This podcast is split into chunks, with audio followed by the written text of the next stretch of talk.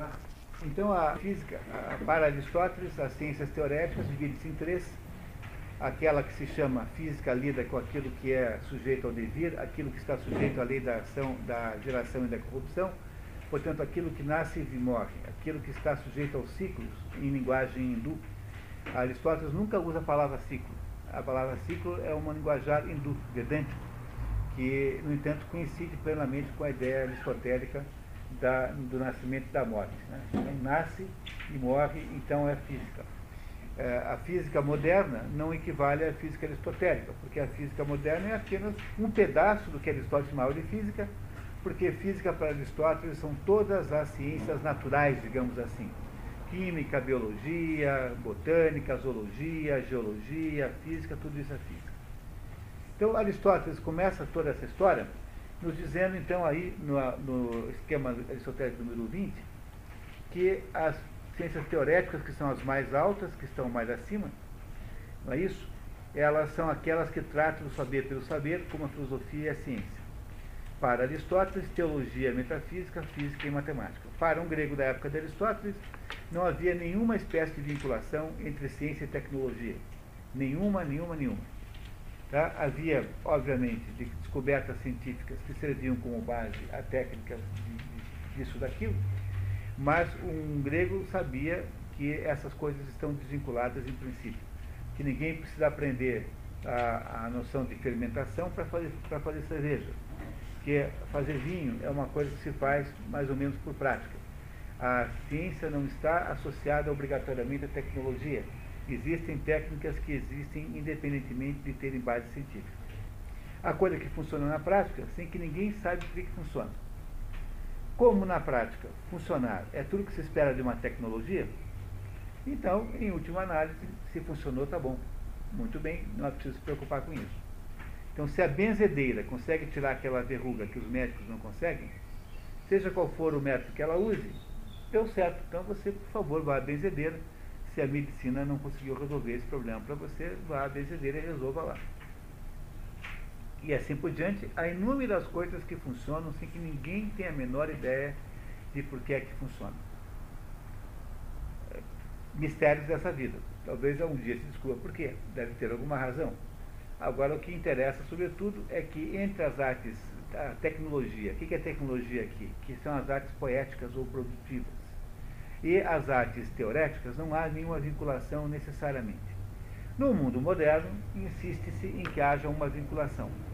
Então, essa conversa, por exemplo, que se tem hoje em dia, de sociedade do conhecimento, disso, daquilo, no fundo é uma tentativa de ligar uma coisa à outra, mas essas coisas não estão ligadas. Elas podem eventualmente estar ligadas, mas nem sempre estão ligadas, porque o conhecimento teorético ele é, é, muito pouco garantido no âmbito da física.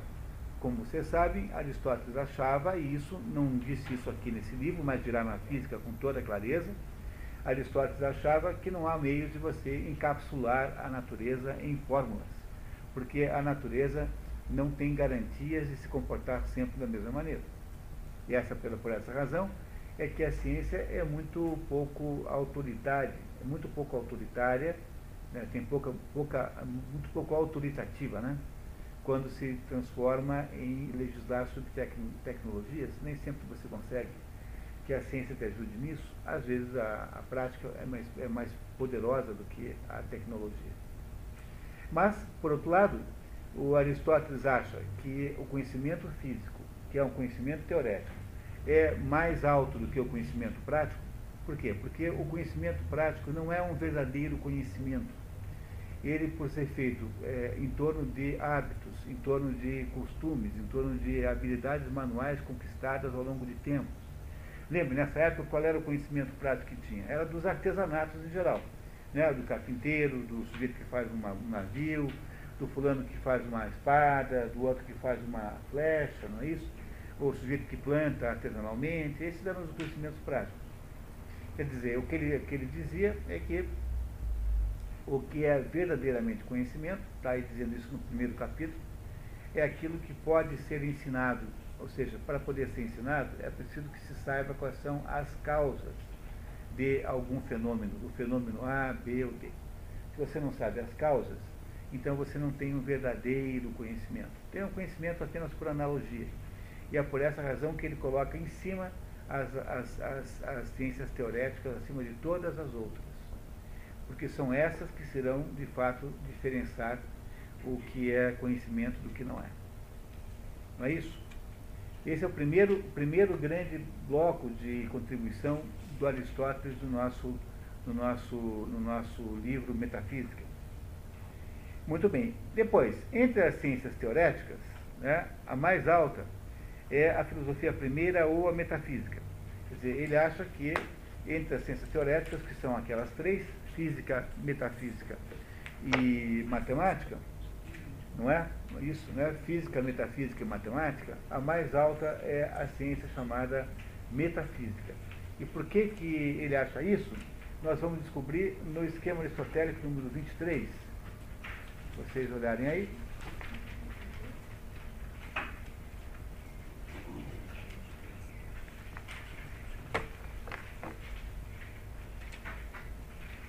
Onde existem aí os conceitos de metafísica em Aristóteles. Em Aristóteles não há um único conceito de metafísica, há quatro. Há quatro maneiras de se olhar para a metafísica. E é muito importante entender como é que essas quatro funcionam. Então vamos lá, pegando uma por uma, entendendo as quatro, né? Então vamos lá. A primeira coisa que Aristóteles atribui, a primeira noção que ele atribui à metafísica é dizer que ela é a ciência das causas e dos princípios primeiros ou supremos. Quer saber é, a física quer, a metafísica quer saber o que fundamenta as coisas, o que as estrutura. Quais são as causas possíveis? São essas quatro aí. Formal, que é a forma ou essência, que em grego fala eidos, de onde vem a palavra ideia, ideia vem de eidos. A palavra portuguesa ideia vem de eidos. A segunda é material daquilo que é feito, ilé, ilé é matéria para um grego. Eficiência de onde vem a mudança, quer dizer, quem é que está produzindo a mudança concreta, e final, é o escopo das ações, o bem de cada coisa. Quando ele nos explicou isso, ele fez um longo estudo sobre os seus antecessores, sobre o que é que achavam os pré-socráticos, o que, é que achavam os platônicos. E nesse assunto dos platônicos há uma certa complexidade que depois eu deixo para o final para a gente conversar sobre ela. Mas ele fez uma longa consideração sobre o que cada um pensava e chegou à conclusão de que nenhum antecessor seu havia conseguido, embora alguns fossem capazes de nomear uma ou outra causa, foram capazes de nomear as quatro causas, ah, que eh, são as quatro causas que englobam tudo.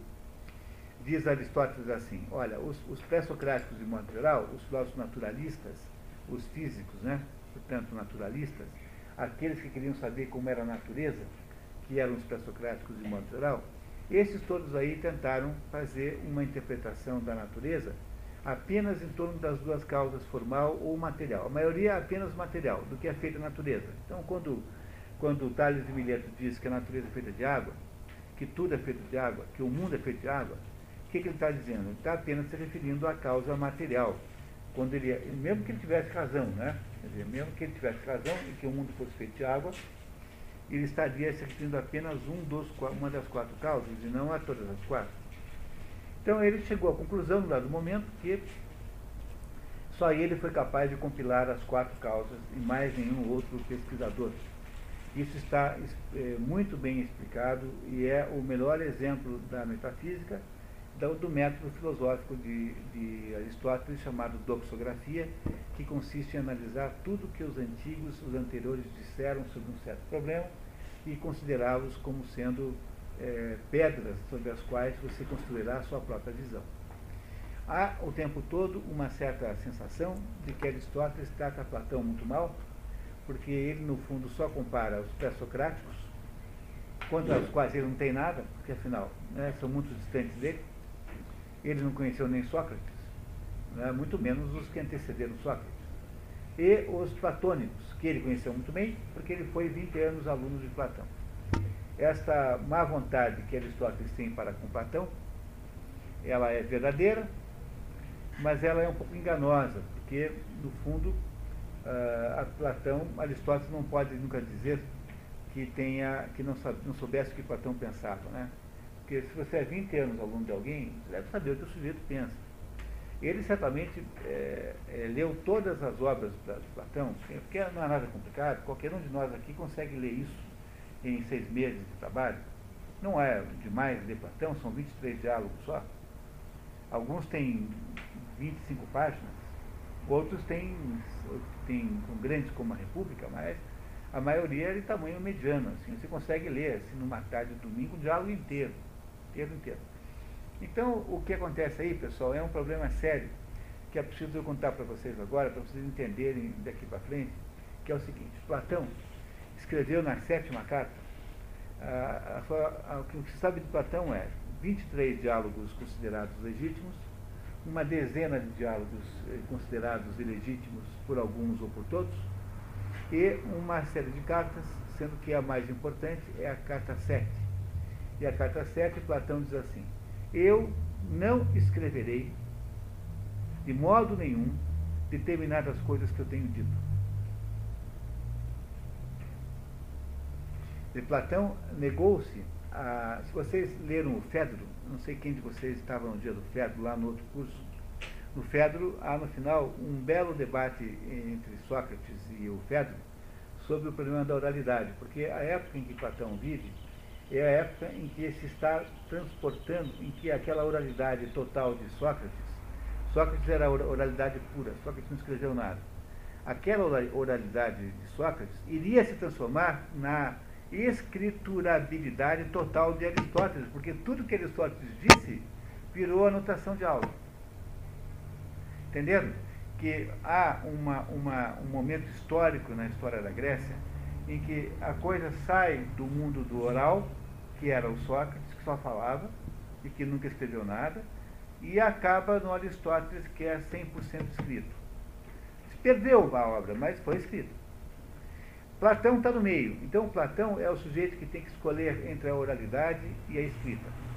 Por isso que no Fedro ele põe lá uma, um comentário no Fedro, se vocês lembrarem bem, em que ele conta uma história, Sócrates conta uma história que Platão inventou, de que um determinado deus do Egito havia, havia criado a escrita e que havia dado para os egípcios a escrita, os egípcios a escrita. E os egípcios assim, mais que presente de grego é esse? Porque agora, com a oralidade, nós vamos ter que, perderemos nossa capacidade de reter as ideias na nossa mente.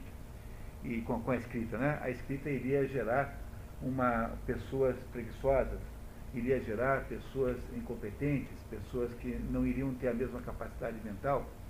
E isso tudo Platão põe lá no Fedro. E aí, num dado momento, ele diz assim: só é filósofo aquele que tem mais do que escreveu. Só é filósofo aquele que tem mais para dizer do que escreveu. Está escrito lá no Fedro isso. E na carta 7 tem a outra escrita que eu acabei de contar para vocês. Então, quando você considera essas, dois, essas duas fontes platônicas, você é obrigado a considerar o seguinte: é que Platão, tá, na realidade, Platão também tinha uma escola esotérica. Quer dizer, Platão tinha uma escola exotérica com X, essa que, eh, para, para a qual ele escreveu os diálogos, são todos textos para as pessoas comuns, para quem quiser ler. Quer dizer, um, Platão, um diálogo platônico é uma peça de literatura muito bem feita, é muito diferente do material aristotélico, porque você entende tudo na primeira, como se fosse um teatro, e, no entanto, Platão tinha conhecimentos esotéricos que ele deve ter compartilhado com pouquíssima gente, e esses conhecimentos esotéricos são esses que Aristóteles não pode não ter conhecido. Aristóteles pode, não pode dizer que não, não dá para supor, você não tem o direito, como eh, historiador e analista disso, de supor que Aristóteles não tenha conhecido pensa, o pensamento esotérico de Platão, conhece, esotérico conhece, aquele que ele compartilhou com um pequeno grupo de alunos especiais e que sobre, sobre e, de cujas ideias nada foi escrito jamais. Quer dizer, só se entende Platão, a conclusão é essa, é só se entende Platão se você for capaz de ler aquilo que não está escrito em Platão. Por isso que eu já contei para vocês que a única maneira que tem de você ler Platão com competência é ler Platão pela perspectiva do livro do Giovanni Reale, esse mesmo que nos ajuda aqui com algumas traduções, que é para uma nova interpretação, por uma nova interpretação de Platão. Essa, essa obra, Por uma Nova Interpretação de Platão, é um livro do Giovanni Reale, que você compra em português, aliás, bem traduzido, que diz o seguinte: olha, o que uh, explica Platão não é aquilo que ele escreveu, mas aquilo que ele não escreveu. Ou seja, é, são os ensinamentos não escritos que nos ensinam, nos, nos ensinam o que Platão pensava, ensinamentos não escritos. E quando você então pensa nos ensinamentos não escritos, você automaticamente conclui que esses ensinamentos são, permitem uma terceira navegação. Quer dizer, se Platão é, até agora é reconhecido pela sua navegação no mundo das ideias, a filosofia platônica é aquela em que se acha que tudo que existe nesse mundo é reflexo de, uh, dos originais verdadeiros que estão apenas no mundo das ideias, quer dizer, eles não são visíveis, não são sensíveis, são apenas inteligíveis são apenas com, né, com a mente, só a mente chega neles, mas eles não são é, visíveis aos sentidos. Então, é, se a gente tem uma, mais um andar, então o próximo andar é que é para dizer o seguinte, que Platão, a, a, filosofia de Platão não acaba no mundo das ideias, das formas ou ideias, né? que a, Platão acaba no andar acima, na filosofia, no mundo dos princípios. O mundo dos princípios são aquelas coisas que ele não contava para ninguém que ele escondia e só contava para os seus discípulos. É completamente seguro que Aristóteles tenha feito parte desse grupo. Não dá para conceber, é, se, não dá para você imaginar uma, uma anomalia desse tamanho, porque afinal Aristóteles era um sujeito brilhantíssimo já em, na academia de Platão, não haveria sentido em que Platão escondesse dele essas coisas. Se tem algum sujeito que mereceria receber ensinamentos melhores, era o o Aristóteles e não o Platão.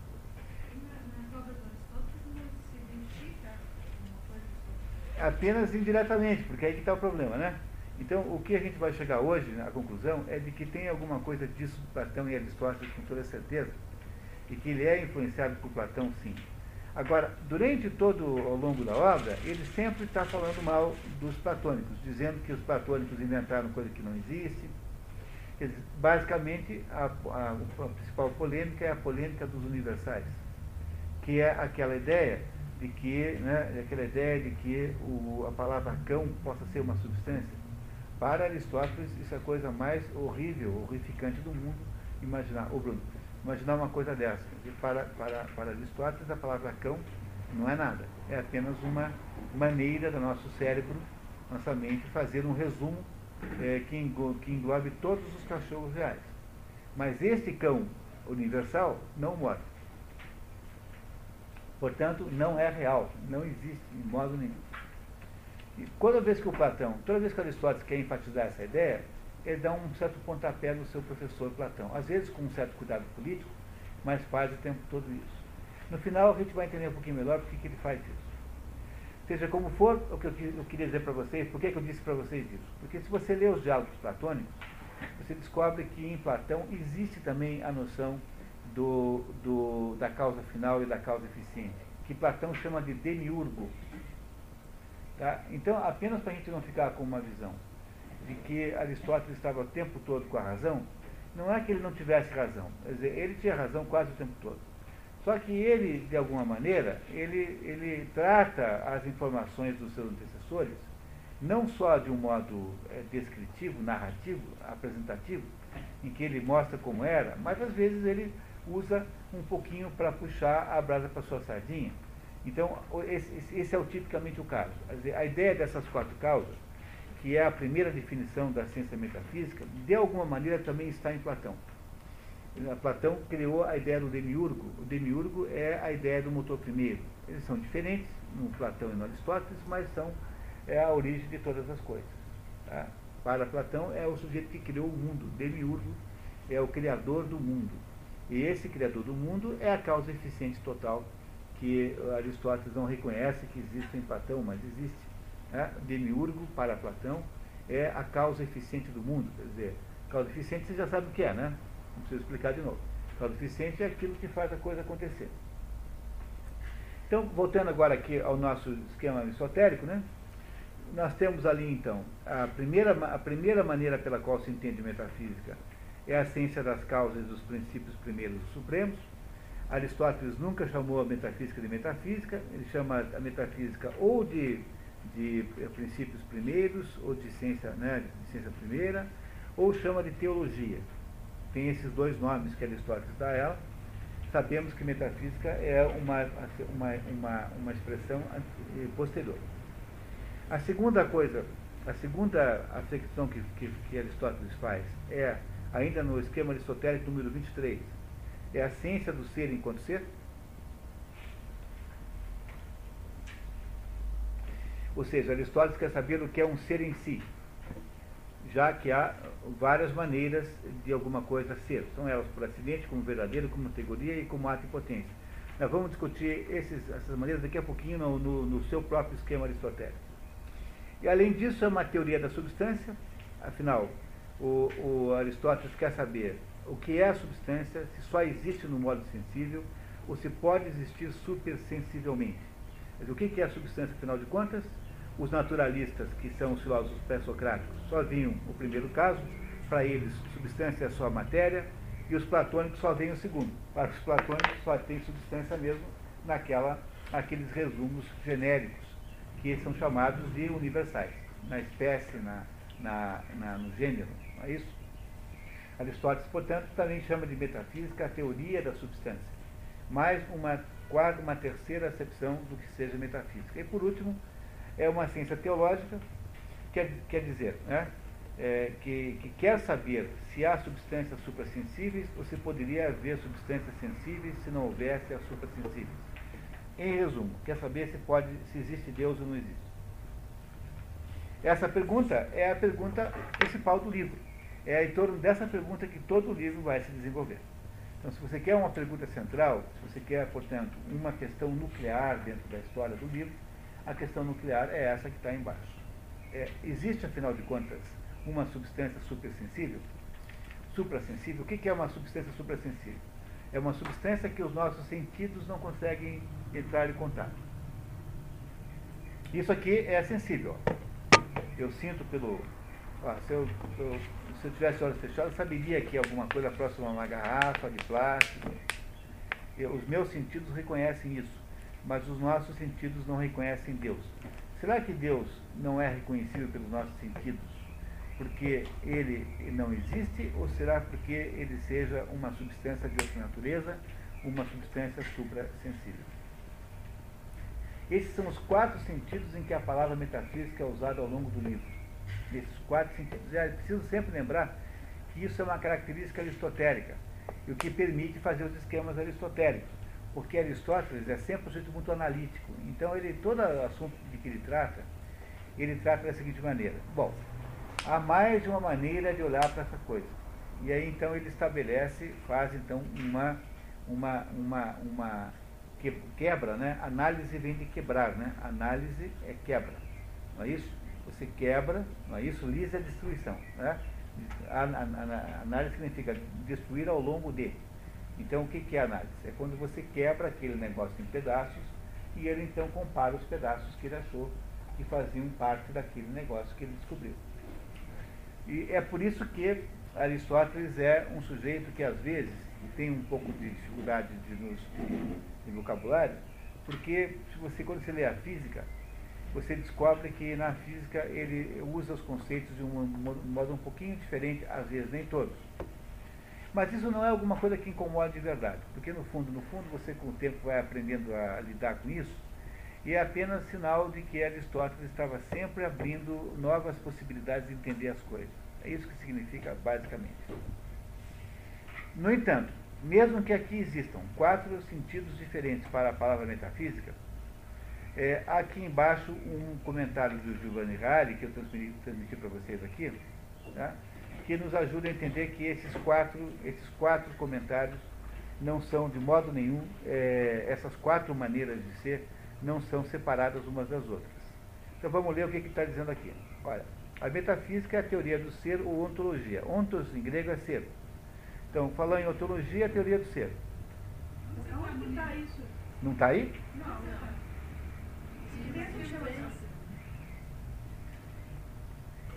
Não sei. 30, 20, 23. Não, 23 não tem. Não tem? Ah, então eu já sei o que aconteceu.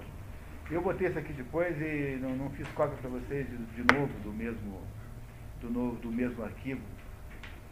Então vocês não têm, porque a cópia que eu tenho aqui, eu, eu andei botando isso depois, entendeu? E não fiz a cópia para vocês. Às vezes acontece. Tal. Muito longa essa expressão. Não, mas eu lerei com toda, lerei aqui com toda, bem devagar, vocês compreenderão igual, tá? Tá no 36. No 36? Tá no 36 é mesmo? 36 é de hoje? É. Não, não, não, não está não. Não, é a mesma pessoa, mas não, não é a mesma administração, tá? Entenderam o que aconteceu? Eu botei isso aqui e não fiz a cópia para vocês. A metafísica é a teoria do ser ou ontologia. Metafísica é a teoria do ser, ontologia é ontos é ser em grego, portanto, ser e ontologia é a mesma coisa. Mas o ser é um múltiplo encabeçado na, estruturalmente pela substância. Quer dizer, o que ele está dizendo é o seguinte, se tem alguma coisa que unifica as quatro visões de metafísica que estão aqui, é o fato de que a substância é o fator de união de todas elas. É a, é a substância quem reúne todas as coisas. De modo que a pesquisa ontológica, a pesquisa do ser, se configura necessariamente, em primeiro lugar, como usiologia, porque uh, em grego substância é ousia, então, usiologia é o nome da metafísica de Aristóteles. Como ele tem uma metafísica baseada na substância, a metafísica de Aristóteles é basicamente uma geologia, isto é, pesquisa sobre o ser, a ousia, que é o fundamento de todos os outros seres. Ora, se só existissem matérias sensíveis, ou seja, se só existissem essas coisas que nós podemos tocar, não é isso? A metafísica como tal não subsistiria. Só existiria uma física. Entenderam? Que se houvesse só matéria sensível, o que haveria é só a física, porque a física é aquela parte do conhecimento que vai lidar com a matéria sensível. Tanto é que a física, logo em seguida, logo em seguida, ao longo do tempo, com o passar do tempo, vira um negócio chamado ciência e sai do âmbito da, da metafísica. A filosofia vai para a metafísica, enquanto que a ciência, a física, vai para a ciência.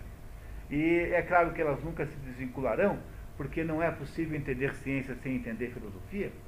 Tanto é que existe uma disciplina filosófica chamada epistemologia, que, que é a teoria do conhecimento e que estuda, entre outras coisas, a própria ciência. A ciência não sabe nem por que ela funciona. A ciência é uma pobre coitada órfã sem a filosofia. Na verdade, na verdade, a ciência é apenas um capítulo da filosofia.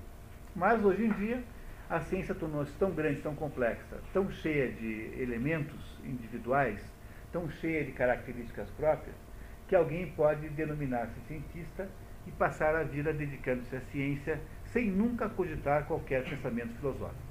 Sobretudo se o sujeito é um cientista prático que está lá num laboratório tentando ver se quando você mistura, sei lá, é, aspirina com, com pinho-sol, dá para fazer um remédio para curar a frieza entendeu? Quer dizer, é, tentando estabelecer uma fórmula. Quer dizer, a, a, filosofia passou a ser completamente desnecessária para a ciência moderna, porque ela, por ser empírica, completamente empírica, ela tem uma autossuficiência tão grande que não precisa mais se vincular-se à filosofia. Isso é, obviamente, uma maneira de os cientistas emburrecerem, não tem a menor dúvida. Mas emburrecimento não é nenhum defeito moderno, como diz o o Dom Juan, ah, os defeitos que estão na moda viram virtudes. Vocês lembrarem do Dom Juan, né, de Molière, que nós vimos lá sábado, no, há 15 dias, né, os, o, as, os vícios da moda transformam-se automaticamente em virtudes. Que é uma maneira genial de, de, de Molière estabelecer isso. Então, ser burro assim e prepotente cientista, cientista prepotente, não é nenhum defeito hoje em dia, é até uma característica que dá um certo status assim. Ou seja, se não houvesse substâncias supersensíveis, o que, que haveria? Haveria apenas a física. Não haveria nenhuma possibilidade de metafísica. Não parece claro para vocês isso? Não é isso? Muito bem, continuando. Então, ora, se só existisse matérias sensíveis, a metafísica como tal não subsistiria, pois se reduziria à mera física. Portanto, a essência de uma ontologia e uma zoologia não físicas ou metafísicas só são possíveis na medida em que abrem, em que se abrem em sentido teológico. Eu não, essa semana você, por favor, não esquece de mandar para todo mundo isso, a folha completa, tá?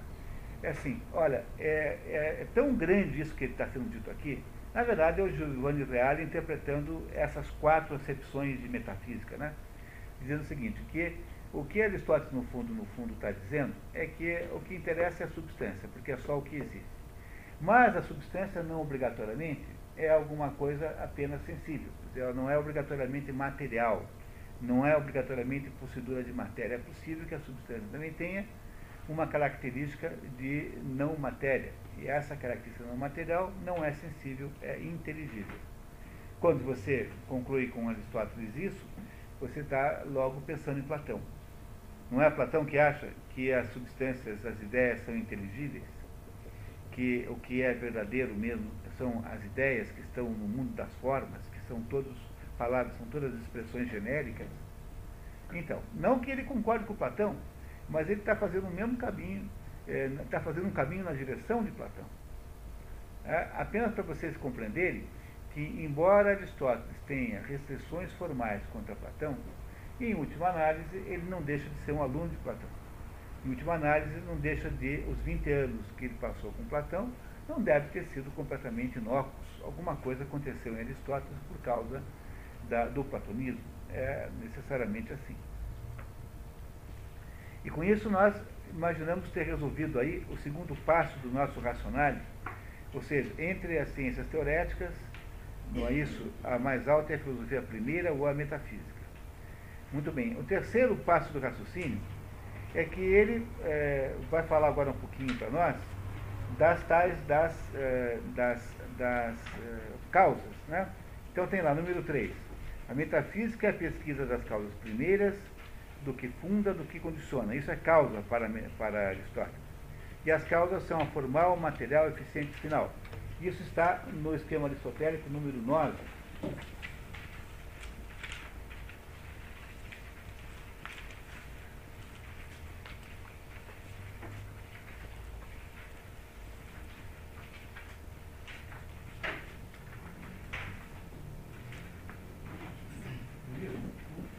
Pois, olha. Uh, uh, só refletindo um pouquinho. Vamos lá. A gente fala que aqui nós vivemos um mundo da ilusão. O mundo verdadeiro é um mundo não conhecimento, não material. É isso quem fala é o Platão, não Aristóteles. Platão, sim, mas o, o Platão sabia disso. Mas com, com toda clareza.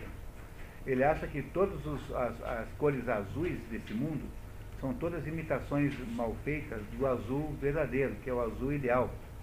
Então a sua camisa azul não é igual à camisa azul do Bruno, por exemplo. Porque os azuis não podem nunca chegar a reproduzir o verdadeiro azul. Porque aqui nesse mundo é apenas uma tentativa aí, é, digamos assim, mais ou menos bem sucedida de, de, reproduzir o que é de real, o que é verdadeiro. A, a, o Platão explica esse negócio na República com o mito da caverna. A ideia de que nós somos prisioneiros eh, amarrados a correntes e só enxergamos as imagens, a, a, a projeção das formas jogadas na parede nossa frente. Que nós não sabemos como é um gato. Nós enxergamos uma imagem distorcida de um gato e achamos que aquilo é um gato. Mas algumas pessoas são capazes de escapar da, da caverna e ver como é o gato de verdade, e esse sujeito é o filósofo. Então a missão do filósofo é descobrir aquilo como as coisas são e trazer para você a verdadeira explicação, para você deixar de se iludir com a ideia de que o gato é aquela imagem que você pensa que é o gato. A imagem que está na parede que você pensa que é o gato é tudo que existe nesse mundo concreto aqui. E essa ideia platônica de que tudo que está aqui nada mais é do que uma projeção, uma imagem mal feita e imperfeita de ideias que estão eidos, né? eidos, ideias ou formas, tanto faz, é tudo a mesma coisa, que estão num nível de realidade mais alto, só que esse nível de realidade não é o nível de realidade atingível pela nossa própria. Ele não é atingível por nós, porque ele não pode ser sentido. Ele não é, ele é apenas é, inteligível, não é sensível. E no meio do caminho, Platão coloca os números como sendo intermediários. O Aristóteles disse que isso é besteira, ele disse várias vezes aqui. Mas para Platão os números têm que estar no meio do caminho, por quê? Porque os números, em princípio, eles são, são também são, são genéricos, também são ideias de número, que coisa que ele aprendeu com os pitagóricos, número 1 um significa isso, número 2 aquilo, número 3 aquilo. No entanto, tem muitos números reais aqui embaixo, há uma multiplicidade de números. Por exemplo, tem um cachorro, dois cachorros, três cachorros, quatro cachorros, cinco cachorros. Então, como o número apresenta-se aqui embaixo na multiplicidade, então Platão acha que o número, porque embaixo é múltiplo e em cima é uno, deve ser um negócio mais ou menos no meio do caminho entre o mundo das ideias e o mundo prático aqui dos, dos objetos que existem. Por isso que para Platão você tem aqui o mundo dos seres sensíveis, aí tem o mundo intermediário dos números e tem o mundo dos seres insensíveis, que são apenas inteligíveis, que são as formas. Essas formas, então, estão lá em cima, naquilo, lá em cima no alto, nós não podemos atingir. O que o Giovanni Reale faz no livro Por uma Nova Interpretação de Platão é dizer que há um, mais um nível acima ainda, que é o nível onde estão os princípios. Princípios esses que ele não ensinava por escrito, portanto, não estão nos diálogos. Embora nos diálogos existam é, aí indicações de que, pode, de que ele está achando isso mas ele não ensina nos diálogos. E aí eu falei para vocês uma vez, vou repetir agora, o sujeito que fez a maior aproximação, que fez a maior, o trabalho de, eh, filosófico, mais próximo de definir quais são os princípios platônicos, foi o Mário Ferreira dos Santos, num livrinho chamado A, a Sabedoria das Leis Eternas, que, é um livro editado recentemente. Mário Ferreira dos Santos, o maior filósofo das Américas, brasileiro, é, é, o nosso maior intelectual, assim, o nosso maior filósofo. Né? Ninguém foi tão grande quanto Mário Ferreira dos Santos no Brasil, e ele é o sujeito que faz o estudo dos princípios que são equivalentes aos princípios platônicos, os princípios da segunda navegação platônica, ou seja, aqueles princípios que estão acima das formas e que pro, produzem, os, que geram as formas, ou seja, princípios aos quais as formas são de alguma maneira imanentes princípios que condicionam as formas, que permitem que elas existam. E esses princípios são os princípios que mais ou menos estruturam a realidade. É a sabedoria das leis eternas. Eu advirto que não é um livro fácil de ler, porque ele precisa de algum. O Mário Ferreira dos Santos não é um, um filósofo fácil de ler, porque ele faz muita pressuposição, ele, ele vai ele faz aqueles hiatos enormes, ele supõe que você já sabe a, o vocabulário, ele usa muito o vocabulário escolástico. Ele tem uma obra chamada Dicionário de Ciências Filosóficas, que é com quatro volumes, que você só compra em sebo, e é até bem caro, porque não tem mais, né? Que é quase uma, um livro imprescindível para poder ler o Mário Ferreira dos Santos. Dicionário que ele mesmo fez, para ele mesmo. Agora, com um pouco de paciência, vai. Agora, como você já tem ideia da, da nomenclatura aristotélica, ficou muito fácil agora para entender a nomenclatura é, é, medieval, nomenclatura escolástica, porque toda nomenclatura escolástica tem base na nomenclatura aristotélica. Por isso é que talvez vocês não tenham tanta dificuldade de ler esse livro. Mas esse é o único livro que se conhece que faça uma tentativa de expor as, os princípios ah, equivalentes aos princípios que se estariam na segunda navegação platônica, aqueles princípios que Platão, mais ou menos parecidos com esses, teria ensinado sem nunca ter escrito. Porque ele diz que não vai escrever nunca. Porque ele separa o conhecimento, o conhecimento esotérico com X e conhecimento esotérico com S. Ok? Bom, aí então na, no esquema aristotélico número 9, todos têm aí? Muito bem. Será que nós temos o mesmo esquema? Espero que, que sim.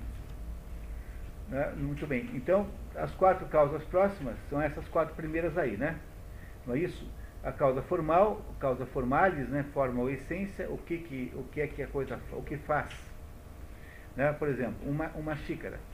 Não é isso? A causa material é do que é, que é feita aquela coisa, a argila. Essas duas causas aí são as causas associadas a um ser estático. Porque qualquer coisa que você olhe que é material, quando você olha tem essas duas coisas. Essa garrafinha aqui é, tem a forma de garrafa, serve para beber água, e ao mesmo tempo que ela é feita de plástico, de papel, sei lá o que for, aí de elementos plásticos, basicamente. Não é isso? Um ser humano tem forma de ser humano, embora por forma não entendam apenas a aparência externa, a ideia de eidos é mais do que forma, é a, palavra eidos é forma, né? não é isso? Mas, mas eidos significa mais do que aparência, eidos é o modo de ser, é a natureza da coisa. Então, a forma do ser humano não é só a sua natureza, a sua aparência, mas é o modo de ser, a sua psicologia, o modo de se comportamentar, tudo isso é forma humana. Então, o ser humano é feito de matéria, matéria que, é, que são elementos aí, carbono, mais sais minerais, sei lá, sei lá do que, que a gente é feito, tem um monte de coisa, né? E ao mesmo tempo nós temos uma forma especial, de modo que nenhum ser humano é confundido com um chimpanzé, pelo menos não de modo geral. É, sempre tem aquele ex-governador de Minas, né, né, o, como é o nome dele, meu Deus, que pode ser alvo de alguma dúvida. Né? Como é o nome dele? Não, não, esse não, esse não parecia. Aquele governador de Minas, o, aquele Milton, Milton Cardoso, né, tá, Milton Cardoso. Não é isso? Então, a segunda causa, é, as duas primeiras causas são as causas estáticas do ser estático. No entanto, quando você pensa no ser dinâmico, ou seja, como ser no longo do tempo, né, como ser sendo produzido ao longo do tempo, então obrigatoriamente tem que advir duas causas novas, que é a causa eficiente, quer dizer, quem é que faz? Quem é que está produzindo esse ser? E para que esse ser é produzido? O que, é, o, que para Aristóteles equivale a perguntar assim, qual é o bem da coisa? Saber qual é a finalidade de certa coisa é a mesma coisa que perguntar qual é o bem da coisa. Isso é, é a causa final, ou teleológica. Teleos, teleos em grego é finalidade. A causa final, ou teleológica de qualquer coisa, é o bem é, que ela serve. Aristóteles parte do pressuposto de que tudo que é feito é feito com algum fim e que, portanto, não é possível haver é, nenhuma, nenhum objetivo caótico de nenhuma maneira. Em última, última análise, ninguém faz alguma coisa para ser um caos, para ser uma coisa caótica, desorganizada. Tudo que é feito é feito com o objetivo de atingir algum fim. E esse fim é, de modo geral, alguma coisa que você acha que é bom. Isso é assim porque o ser humano raciocina desse jeito. Faz parte da psicologia humana raciocinar assim.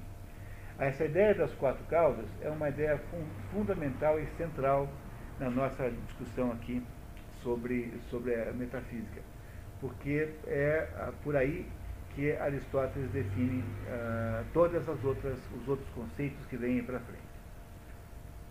E esse, essa é a doutrina das causas. E essas causas estão aí no, na, no esquema número 9. Muito bem. Quando agora a gente vê, né, quando a gente pega agora o outro, o outro conceito de metafísica, a metafísica é a pesquisa do ser enquanto ser, não é isso? Lembra que havia quatro conceitos de metafísica. Esse conceito de ser enquanto ser está na, na, no esquema número 26.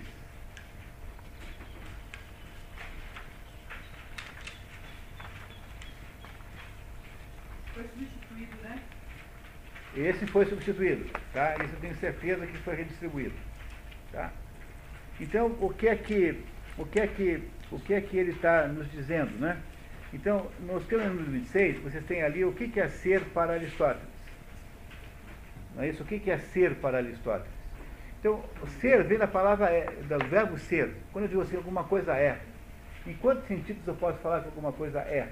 Essa é a questão fundamental. Ele nos diz que a gente pode falar de que alguma coisa é em quatro sentidos. E só quatro sentidos. Que sentidos são esses? Primeiro sentido, o ser como acidente. Né? Diz aí, o ser acidental é a ficção contingente, o acontecimento contingente. Ou seja, o que é contingente? Significa circunstancial. Isso que significa contingente. Né? E que se realiza segundo os deveres e necessárias figuras das categorias. Por exemplo, alguém ser músico. É, se, quando eu digo fulano é músico, esse ser é um ser acidental. Porque ser músico, ou ser é, médico, ou ser é, pasteleiro, no fundo, tanto faz. Ah, o sujeito continua sendo ele do mesmo jeito. É claro, terá que ser alguma coisa, mas ele, ele não obrigatoriamente tem que ser músico. Quer dizer, nenhum ser humano define-se por ser músico. Mas o ser humano não precisa da atribuição de musicista para definir-se como tal. Ou seja, quem é ser humano é um ser humano, independente se é músico, se é pasteleiro, se é porteiro noturno, se é não sei o que, se é empurrador de carroça. Tanto faz. Porque, no fundo, esse ser é meramente acidental, é um acidente esse ser, na verdade, podia ser outro qualquer. Portanto, Aristóteles diz que esse ser é tão fraco, tão fraco, que quase é um não ser. Porque quando você fala da característica que alguém tem, né, o que é, é tão fraquinho, isso é tão fraquinho, é, é tão secundário, é, que não define nada. Né? Fulano é japonês.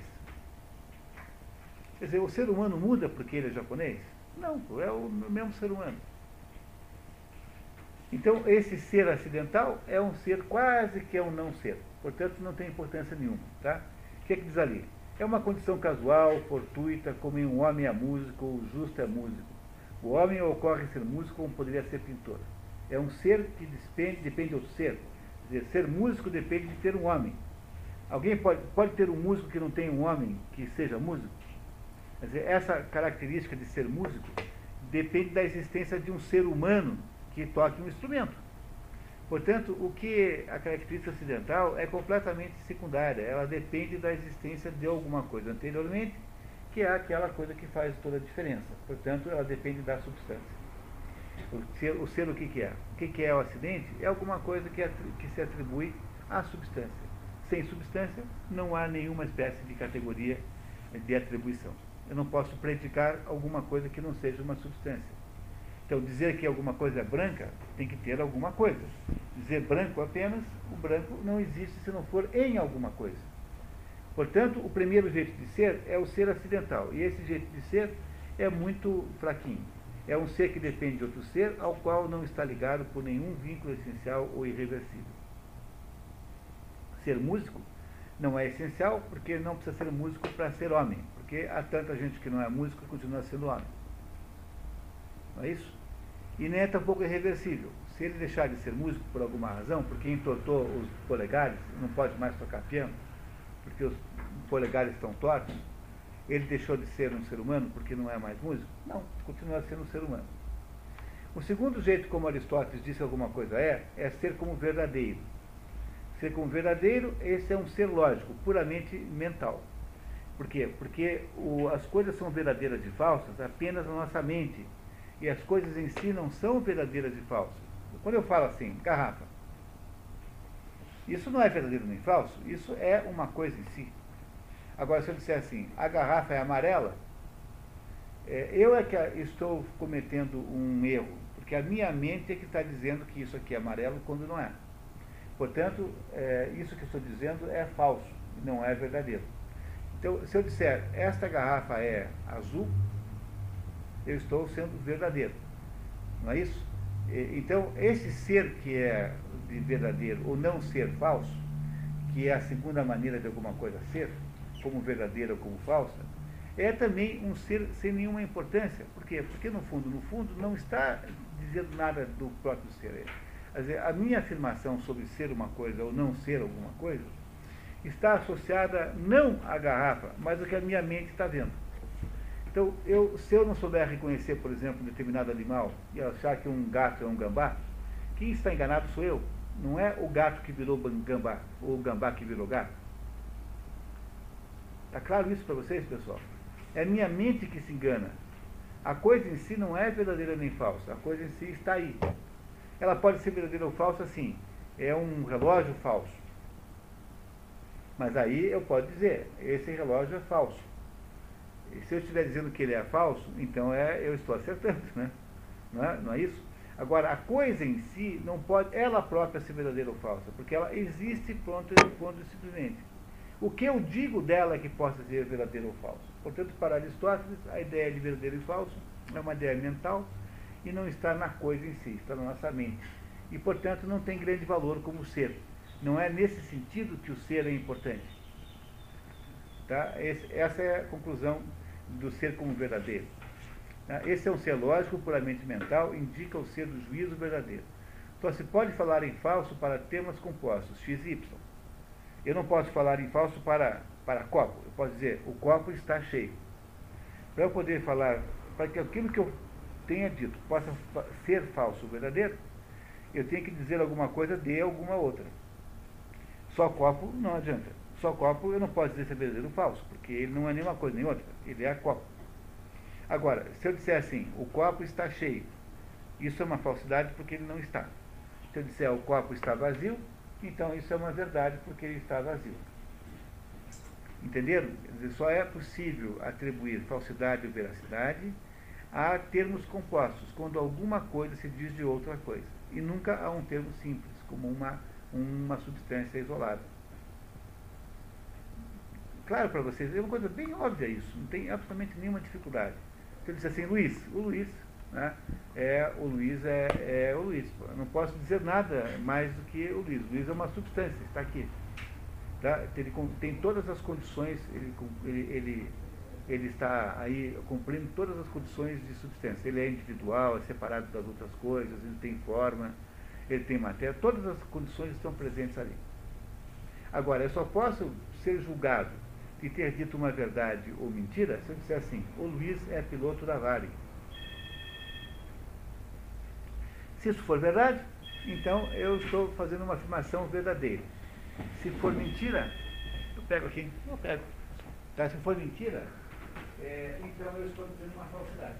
Se for, só depois de eu, de, eu, de eu qualificar o Luiz, só depois de eu estabelecer uma, uma predicação ao Luiz, ou seja, só depois de eu estabelecer uma, um acidente à substância Luiz, é que eu posso, posso dizer se é verdade ou é falso. Tá certo, pessoal? Muito bem. Ser como categoria, o ser per se, per se. Aristóteles indica a substância e outras vezes as categorias. Então, para Aristóteles, sempre há essa du, du, duplicidade. E às vezes ele chama as categorias de substâncias, às vezes só a substância em si própria. Ele está tá confuso? Não, não está confuso. E nós não podemos embora sem entender por que, que ele faz isso.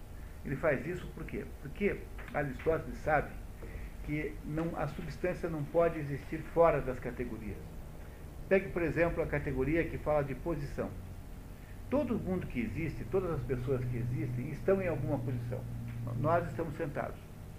Mas se nós não estivéssemos sentados, nós estaríamos em pé, ou deitados, ou de cócoras, ou de ponta-cabeça. Não teríamos que ter obrigatoriamente uma posição? Dá para conceber a nosso corpo que não tenha nenhuma posição? Não dá. Portanto, entre as, as, categorias, essa, por exemplo, é obrigatória. Para que alguma substância humana exista, para que as, os indivíduos humanos existam, eles devem estar em alguma posição de algum modo. Ora, se não se concebe um ser humano sem uma posição, então a categoria posição faz parte da substância, como se ela não pudesse ser retirada da substância. Agora, o que é acidente nesse caso? Acidente é em pé, deitado, rolando no chão. Porque exatamente como você está é acidental, que podia ser outra coisa. Agora, estar em algum, de algum jeito, não. Isso é mais ou menos inerente à própria ideia de substância. Por isso que às vezes Aristóteles fala em categorias como substância também, e às vezes não fala. Mas entendendo por quê, né? Porque há uma ambiguidade nessa expressão categorias, porque se a categoria em si própria é inerente à ideia da substância, o tipo de aplicação da categoria, ou seja, o que é, de fato acontece naquele momento, pode ser variável. Por exemplo, não é de se imaginar que um automóvel tem alguma cor. Mesmo quando não está pintado, não tem uma cor, tem uma cor lá de metal, né? da chapa de aço, um, um cinza. Não é isso? Então, ter uma cor é uma coisa obrigatória, porque as coisas têm cores. Mas ser preto, amarelo, verde, cinza, rosa, o que for, é um acidente. Porque, afinal, né, pode ser qualquer uma dessas e não outras. Agora, ter a cor, não. A ter a cor é alguma coisa que todas as coisas têm. Essa é a razão pela qual ele fala em categorias, às vezes, como substância. Ele não deixa muito claro, mas aí você também tem que perdoar o velhinho. porque afinal ele não está fazendo um livro, não está escrevendo livros para o público, são notas de sala de aula, e ele já fez o possível, né? Às vezes a gente tem que ter um pouco de tolerância. Há momentos de Aristóteles que a gente não entende bem o que ele quer dizer. Ah, porque é muito difícil você, você numa, num texto oral, você conseguir deixar tudo claro. Porque o texto oral faz injunções, ele faz pressuposições de ideias que, por exemplo, estávamos conversando ali no cafezinho na hora do. Até que havia lá um café. Imagina Aristóteles conversando com seus alunos ali. Daí voltam, voltam a a conversar na aula. De repente continua uma conversa que só faz sentido se você souber o que eles falaram um pouquinho antes. Quando você vai escrever um livro para o público, que é o caso dos filósofos de modo geral, você obviamente toma cuidado para que aquilo tudo que está falando tenha sentido. Né? E se você tem um conceito que você precisa demonstrar, você o demonstra ali, nem que seja numa nota de rodapé, nem que seja remetendo a um, um glossário no final, mas não é o caso aqui. Então, é por isso que é preciso compreender que às vezes Aristóteles faz algumas, uh, algumas maneiras de dizer que podem uh, nos gerar um pouquinho de confusão. Algumas coisas até hoje permanecem misteriosas sem solução nenhuma. Nem tudo foi decifrado. Às vezes tem duas ou três ou quatro hipóteses para explicar aquilo, mas de modo geral é, sempre há alguma coisa que ninguém entende bem o que ele quer dizer até hoje. Então, o ser per se. Aristóteles indica a substância e outras vezes as categorias. Trata-se aqui de um ser de modo oposto ao ocidental, mas o que vale para as categorias vale só em relação à primeira, substância em virtude dela. Entenderam? Porque para Aristóteles a substância é a primeira categoria. Nós vamos ver daqui a pouquinho no quadro das categorias. Porque a, a substância, para Aristóteles, é uma categoria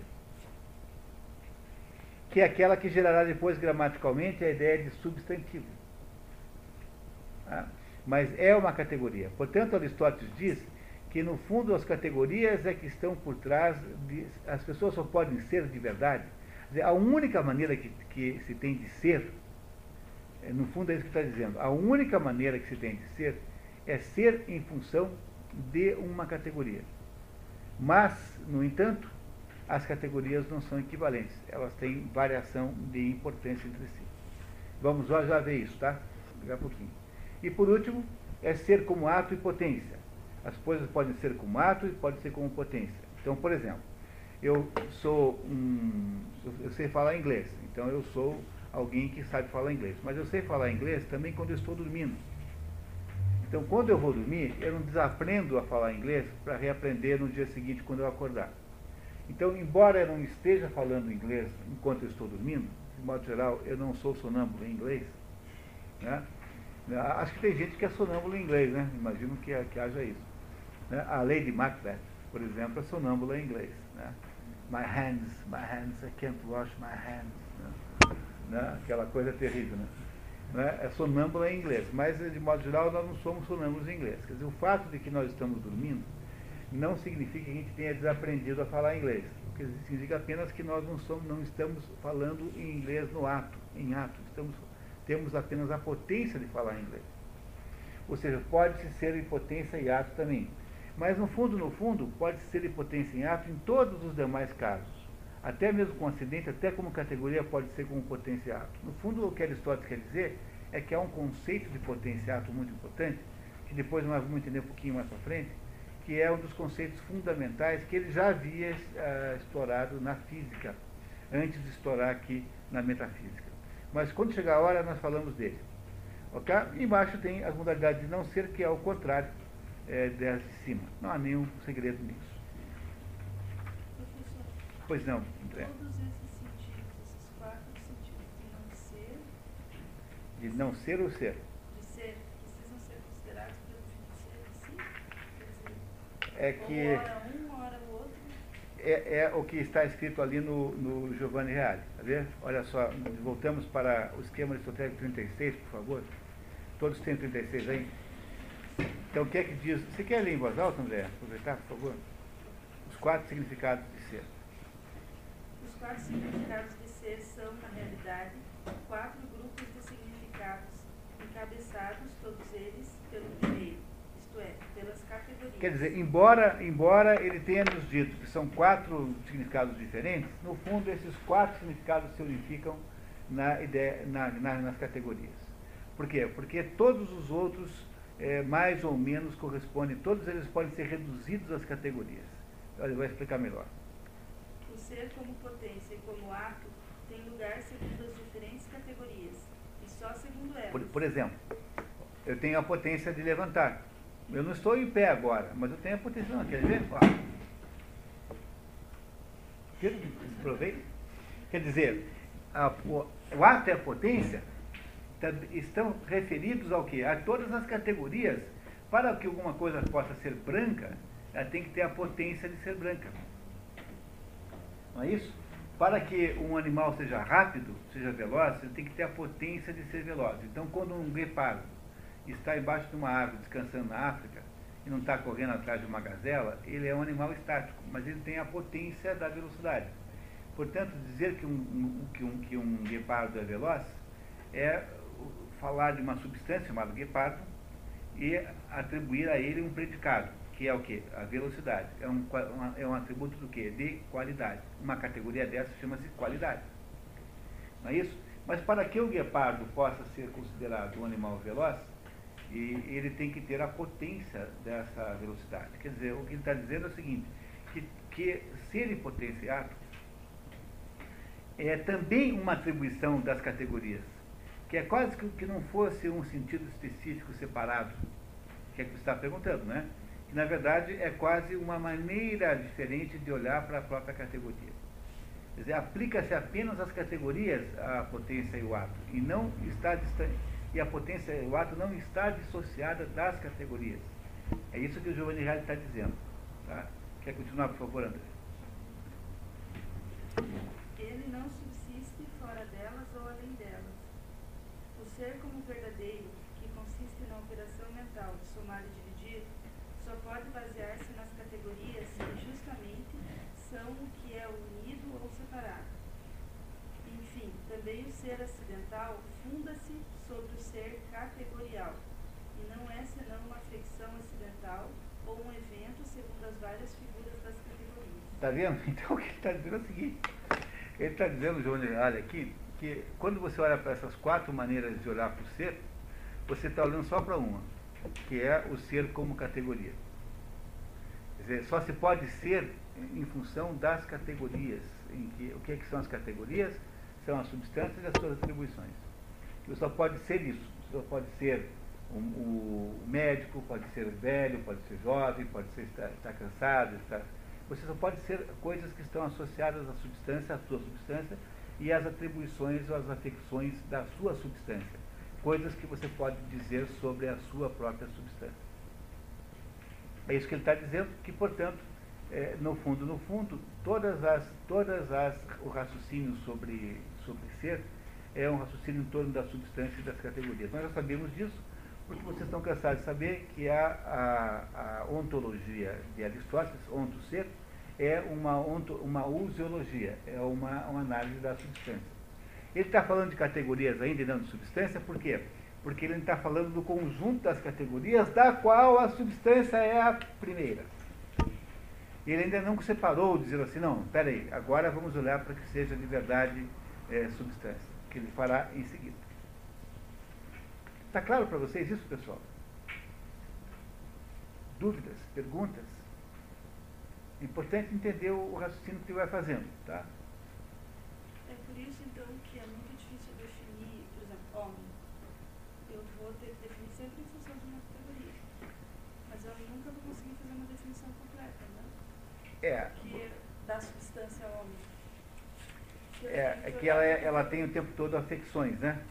Agora, quando ele está falando em homem, ele não está falando em homem genericamente, ou ser humano genérico, porque isso ele acha que não é substância. Quem está falando homem é o Marco do teu lado, o Luiz do teu outro lado, quer dizer, são pessoas que existem reais concretas.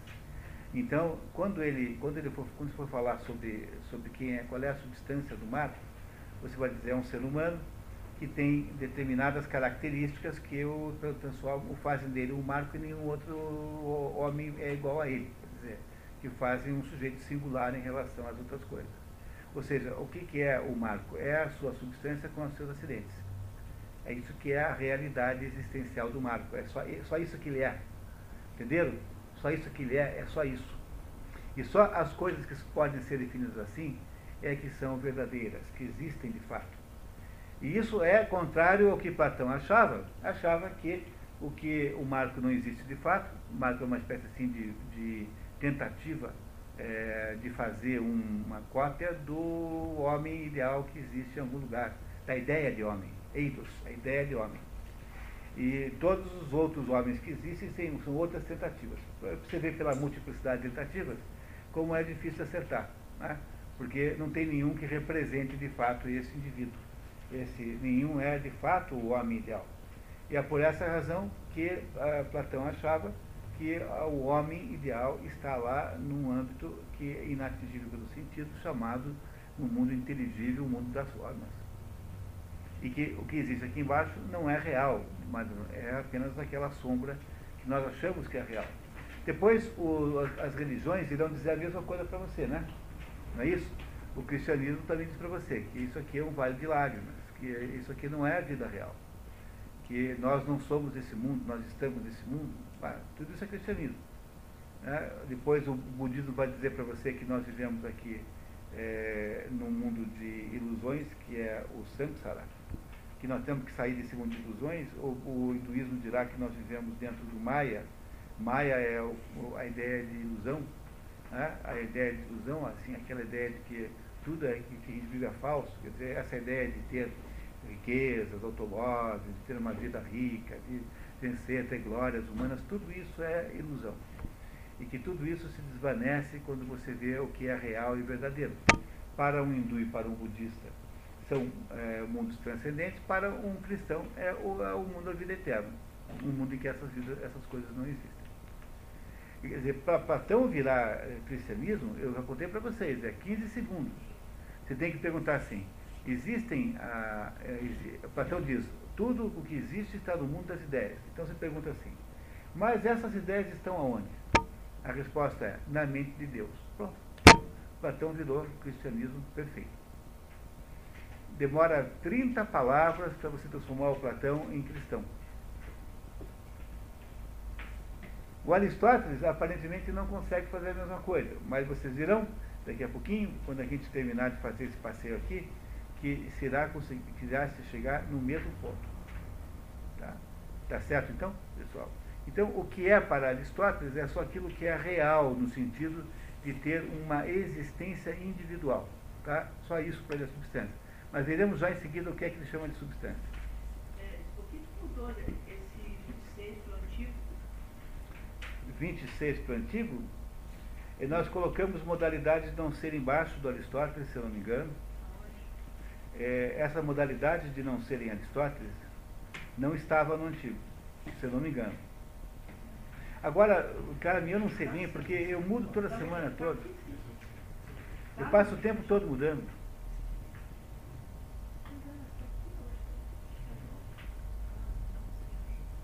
Tá? Então eu, eu não sei bem é, o que mudou exatamente, porque às vezes mudou duas, três vezes já. Eu tenho igual. Tá igual.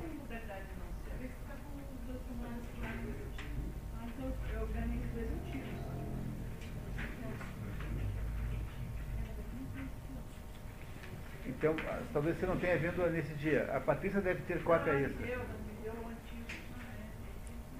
Tá. Que problema que é isso, né?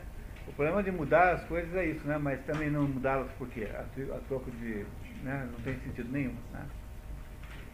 Continuamos, pessoal. Item 5. Vamos lá continuar o raciocínio de Aristóteles. As várias categorias não estão no mesmo plano entre a substância e as outras há diferença radical. Então, como Aristóteles disse que ser só se é como substância, não é isso? O item 4 nos, nos mostrou o raciocínio que ele fez, dizendo que ser só se é em, em, em, em, ligação com as categorias e que os outros modos de ser são todos subsidiários desse modo de ser. Então agora ele vai nos mostrar o que são categorias. E as categorias estão no, uh, na, no esquema aristotélico número 3,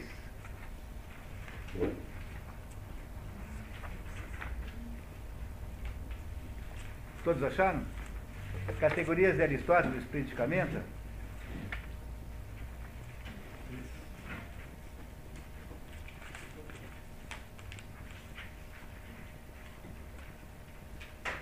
Então aí você tem as dez categorias aristotélicas, sendo que a primeira é a substância. A substância deve estar aí marcada com uma cor diferente. Não sei se no, no fotocópia pegou. Não pegou, né? Mas a, a substância é diferente das outras nove, porque a substância é aquela que comanda as outras todas. Substância em grego, ousia. A pergunta que você faz é, para saber o que é a substância, o que é, existe. Exemplos de Aristóteles: o homem, o cavalo. Na verdade, eu, eu fiz o exemplo errado, porque não ponha. É, bom, não é que esteja errado, só entender que homem aqui não é no sentido platônico de o ser humano geral. Não é o cavalo do cavalo geral, mas é ou um homem específico, um cavalo específico. Então, melhor seria colocar um homem, um cavalo. Eu vou mudar no meu. Um homem, um cavalo. É a melhor maneira. Esta desta categoria, chamada substância, portanto, ousia, de onde vem a expressão usiologia, é? eu posso dizer todas as outras coisas de baixo. Só delas. As outras coisas de baixo não existem se ela não existir. Então eu posso dizer assim, quantidade. Constitui alguma multiplicidade? Qualidade. Que qualidades tem? Branco, gramatical, Relação. Esses verbos são de Aristóteles, tá? só que não são da metafísica, são da, do livro As Categorias, que é o próprio livro que explica isso. O Tratado das Categorias foi de onde eu tirei os exemplos de Aristóteles, que é outro livro que vocês não conhecem, que não pertence a nenhuma daquelas três ciências, as categorias, mais as refutações sofísticas, etc, etc. Tem cinco ou seis livros, são, pertencem a esse conjunto que se chama de órgão. E órgão é um conjunto é, de, de conhecimentos instrumentais. Órgão significa instrumento em grego. Então, são os instrumentos pelos quais nós raciocinamos, que é a lógica aristotélica. Então, Aristóteles não colocou esses instrumentos em nenhuma daquelas seis categorias, porque ele achava que era uma espécie de ferramenta que ele inventou para fazer os livros que ele, para ele pensar. Né? É isso, refutações sofísticas, etc. Então, então Continuando, né? Eu peguei, usei a, edição, a edição inglesa né, do, da, da, Universidade de Princeton, que é a tradução do Ross, mas vocês encontram esse livro traduzido em português por uma tradutora portuguesa muito competente, muito bem traduzido. Um livro português que você encontra aí na Livraria Cultura, aí pela internet, você consegue comprar. A qualidade, né? Qualidade é a, é a terceira categoria. A relação que relação com outros seres, dobro, metade, maior. Ação, exerce algum efeito, está cortando, está queimando, é o gerúndio, né? né? Gerúndio. É, é uma, o cortando, queimando é verbo, né? Mas aqui especificamente gerúndio. Paixão, paixão vem de sim, sofrer, né? Passional, passivo. Né? Passivo é o que sofre. Né? Paixão vem de passivo, é a mesma origem. Passione e passivo. Então, isso que a substância está sendo, sofrendo algum efeito, sendo cortado, sendo queimado. Onde ela está? Tem que estar em algum lugar. No liceu, no mercado, em tempo. Onde é, quando é que ela existe? Ontem, no passado? É, qual é a sua situação? Em que posição está? Sentado, deitado, em pé, de cócoras? E hábito, de que modo está? Com sapatos, com armadura. Ninguém sabe, ninguém tem a menor ideia de onde Aristóteles tirou isso mas a verdade é que nunca ninguém conseguiu colocar nenhuma, nenhuma categoria além dessas, porque essas aqui explicam todas as coisas, já reúnem todas as coisas que se possa dizer de alguém. E é uma, um dos mistérios maiores da filosofia aristotélica, onde foi que Aristóteles buscou isso. Eu não acho um mistério tão grande, quer dizer, ele começou a fazer a coisa ao óbvio. O que, que eu posso dizer de alguma coisa? Você faz uma lista, depois você divide por famílias.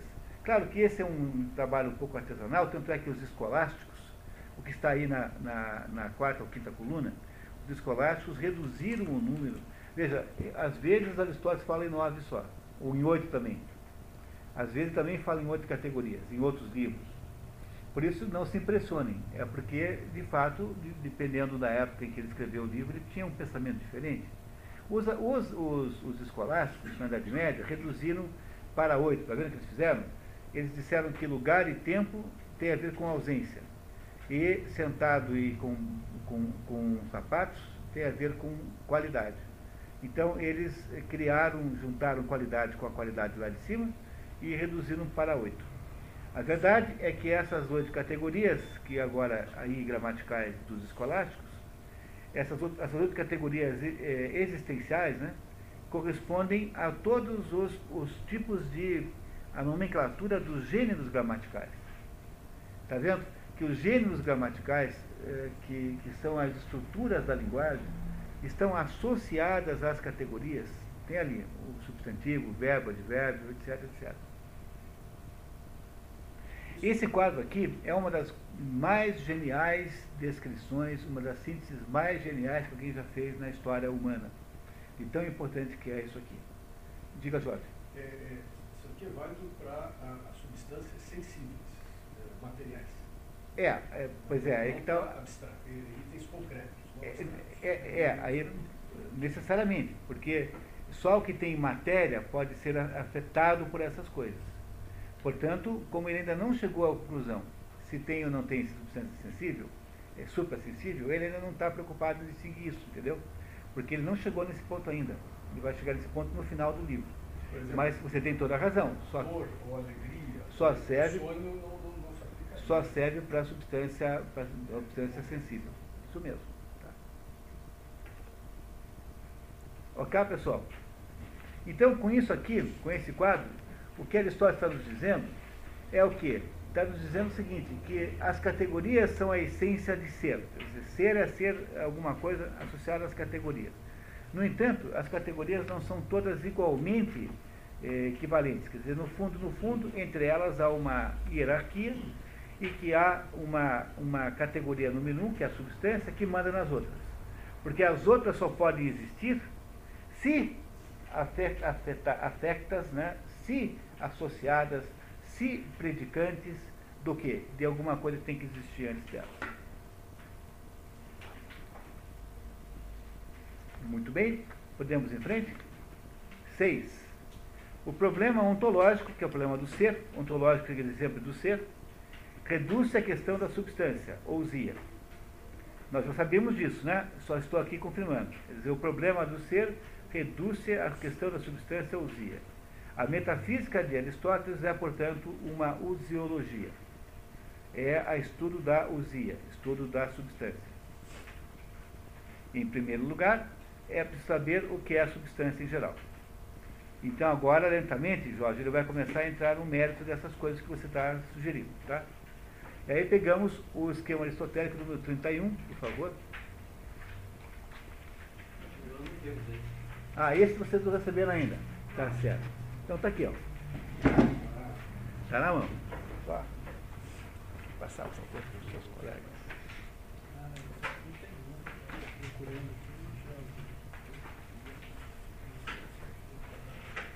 Então esse eu esqueci na última aula, lembra? Esqueci de subir na última aula. Tá aí.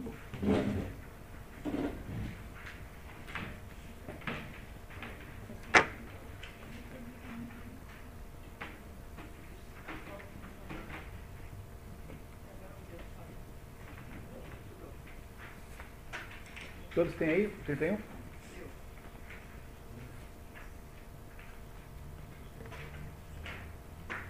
Então, o que é que é? Aí eu peguei e fiz duas coisas, tá? Eu coloquei a visão de Aristóteles da metafísica e a visão de Aristóteles das categorias, porque há repetições dos mesmos conceitos nos diversos livros, entenderam? E é claro que vocês não ah, têm conhecimento suficiente para poder ter isso na cabeça, mas isso é, é interessante olhar aí. Veja nunca há contradição. O que existe são diversos pontos de vista de olhar para a mesma coisa. Então, nas categorias, ele olha de um lado e na, na, na metafísica olha do outro. Então, vamos ver o que é substância para Aristóteles na metafísica. Então, o que, que ele diz? Diz que o primeiro tipo de substância, que é o ponto de vista ontológico, tá? o ponto de vista é ontológico, quer dizer, do ser enquanto ser, do que é a substância, é o material ou o substrato material. O que, que é isso? É isso aqui, ó, é o plástico é, o plástico, a matéria que é feita aqui, que é plástico, é substância. Mas isso é substância apenas quase por analogia, porque na prática, depois vocês verão daqui a um minuto comigo, que o material do que é feito esse copo não tem as condições sozinhas para ser substância, tanto é que se não fosse a, a forma do copo, ele não teria, não chamaria copo, né? Ele é subordinado, escravo do copo. O plástico está aqui, é subordinado, escravo da forma. A forma sempre manda na matéria. Sempre, sempre, sempre, sempre. A forma sempre manda na matéria. E nunca o contrário. Tá? Então o que, que diz Aristóteles? Diz o seguinte, aquilo de que a coisa é feita, sem o que a coisa não pode existir. A matéria só é substância em sentido muito fraco. Por quê? Entenderemos daqui a pouquinho quando vimos um outro esquema aristotélico para nos explicar isso. Mas, em princípio, a matéria é substância fraquinho, fraquinho. Apenas quase com uma analogia. Não é substância de verdade. Segundo, o composto de matéria e forma, que vocês sabem que chama-se sínulo. Sínulo é o composto de matéria e forma. Tudo que existe material, toda substância real é um sínulo. Então aqui eu tenho o plástico da matéria e tenho a forma do copo. Para provar que quem manda é a forma, eu nunca chamo isso aqui de plástico, mas chamo isso aqui de copo. Entendeu? Você não compra 200 plásticos na papelaria, você compra 200 copos, que são feitos de plástico, podiam ser feitos de papel, como podiam ser feitos de folhas, enfim, o que for. Poderia ter várias matérias que estão aqui dentro desse negócio. Então, o sínulo é a substância de verdade. Tá? Por exemplo, nós somos todos sínulos do quê? Nós temos a forma humana, lembrando que forma humana não é apenas uma aparência humana, mas é o modo de ser, a nossa natureza humana, todas as nossas é, estruturas que nos fazem humanos, e ao mesmo tempo nós temos uma matéria, que é basicamente é, carbono, sei lá, água, né? Não é isso? Carla, carbono, água, que mais? Sais minerais. Proteínas, vitaminas, essas coisas, tá certo? Nós somos uma espécie de iogurte, né? uma espécie de iogurte ambulante. Então, nós temos uma forma e nós temos matéria, somos um sínulo. Tudo que existe é um sínulo. Não é isso? Tudo que existe no mundo sensível é sínulo. Reparem, cuidado, hein? Tudo que existe no mundo sensível é sínulo. Porque para poder ser sensível tem que ter o quê?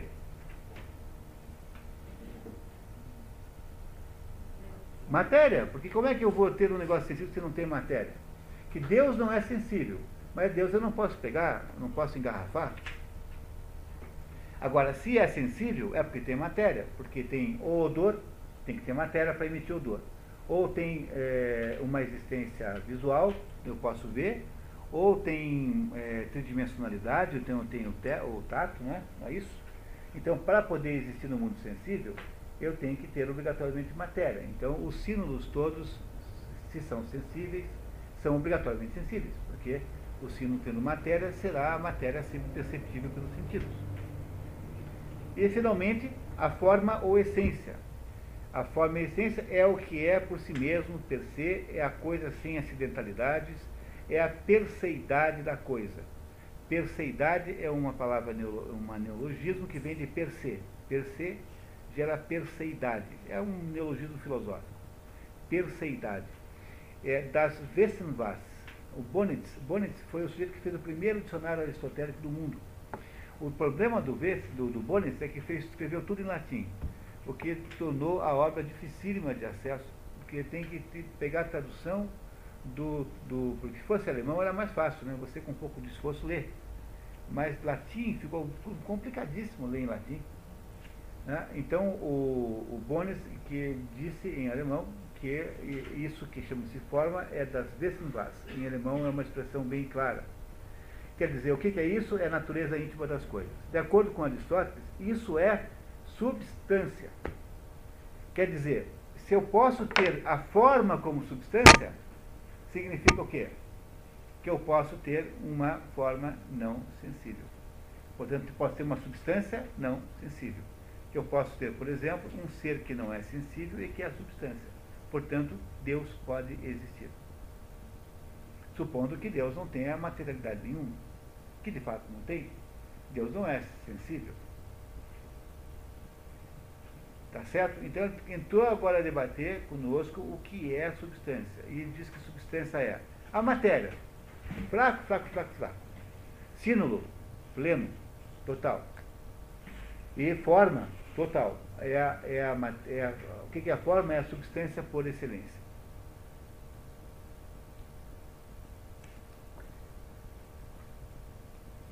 Quando você vai para o livro das categorias, então tem ali modalidades de substância nas categorias, que é o ponto de vista empírico e não ontológico. Por isso que não está em contradição com o primeiro, mas é apenas uma outro, um outro modo, um outro olhar que você faz a mesma coisa. A primeira coisa que tem são as substâncias primeiras, proto, protos ousia. Quer dizer, proto é primeiro, né? Não é isso? A palavra proto está em português, em um monte de lugares. Proto ousia são os indivíduos concretos, determinados, realmente existentes, reais. O João, o cavalo baio. Então, coisas concretas e reais. Aí é uma substância segunda, Deltera ósea. Né? Segunda é Deltera ósea. Que, é que são essas substâncias segundas? São gêneros e espécies abstratos. São só conceitos, só existem na mente. É o homem genericamente, o cavalo genericamente. Aqui estão as formas platônicas. Aristóteles dá eles, concede que eles possam ser substâncias, sob o ponto de vista empírico, não sob o ponto de vista ontológico. Cuidado que são diferentes as duas visões.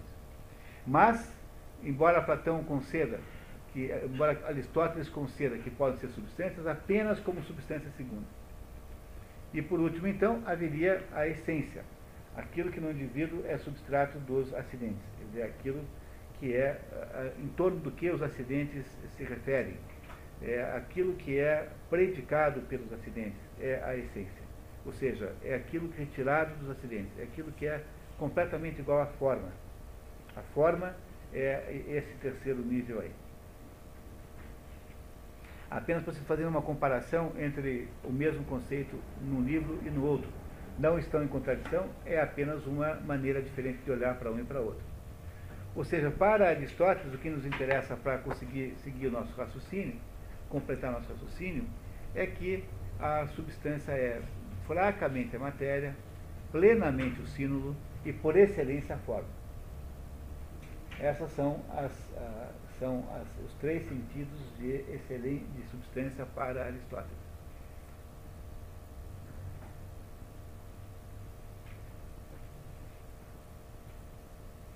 E isso o que nos faz fechar aí no item 6, olhando ali para aquele resumo, tá vendo? Reparem, por favor, ali, do Giovanni Reale. O ser, no seu significado mais forte, é a substância. E a substância, no sentido impróprio, é matéria. Impróprio não é o fraco, né? É a mesma ideia. Num segundo sentido, mais próprio, é o símbolo. E num terceiro sentido, e por excelência, é a forma. Vocês estão percebendo onde é que ele está nos levando? Está dizendo, olha, a forma que é a substância maior de todas Aquilo que só tem forma e não tem matéria deve ser a maior coisa de todas. Portanto, ele está construindo lentamente uma verdadeira teologia em que ele irá nos levar para a concepção de um ser superior, que é a forma pura, ou seja, ato puro, ou seja, inteléquia pura, aquilo que não tem matéria e que é a origem eh, de todas as coisas.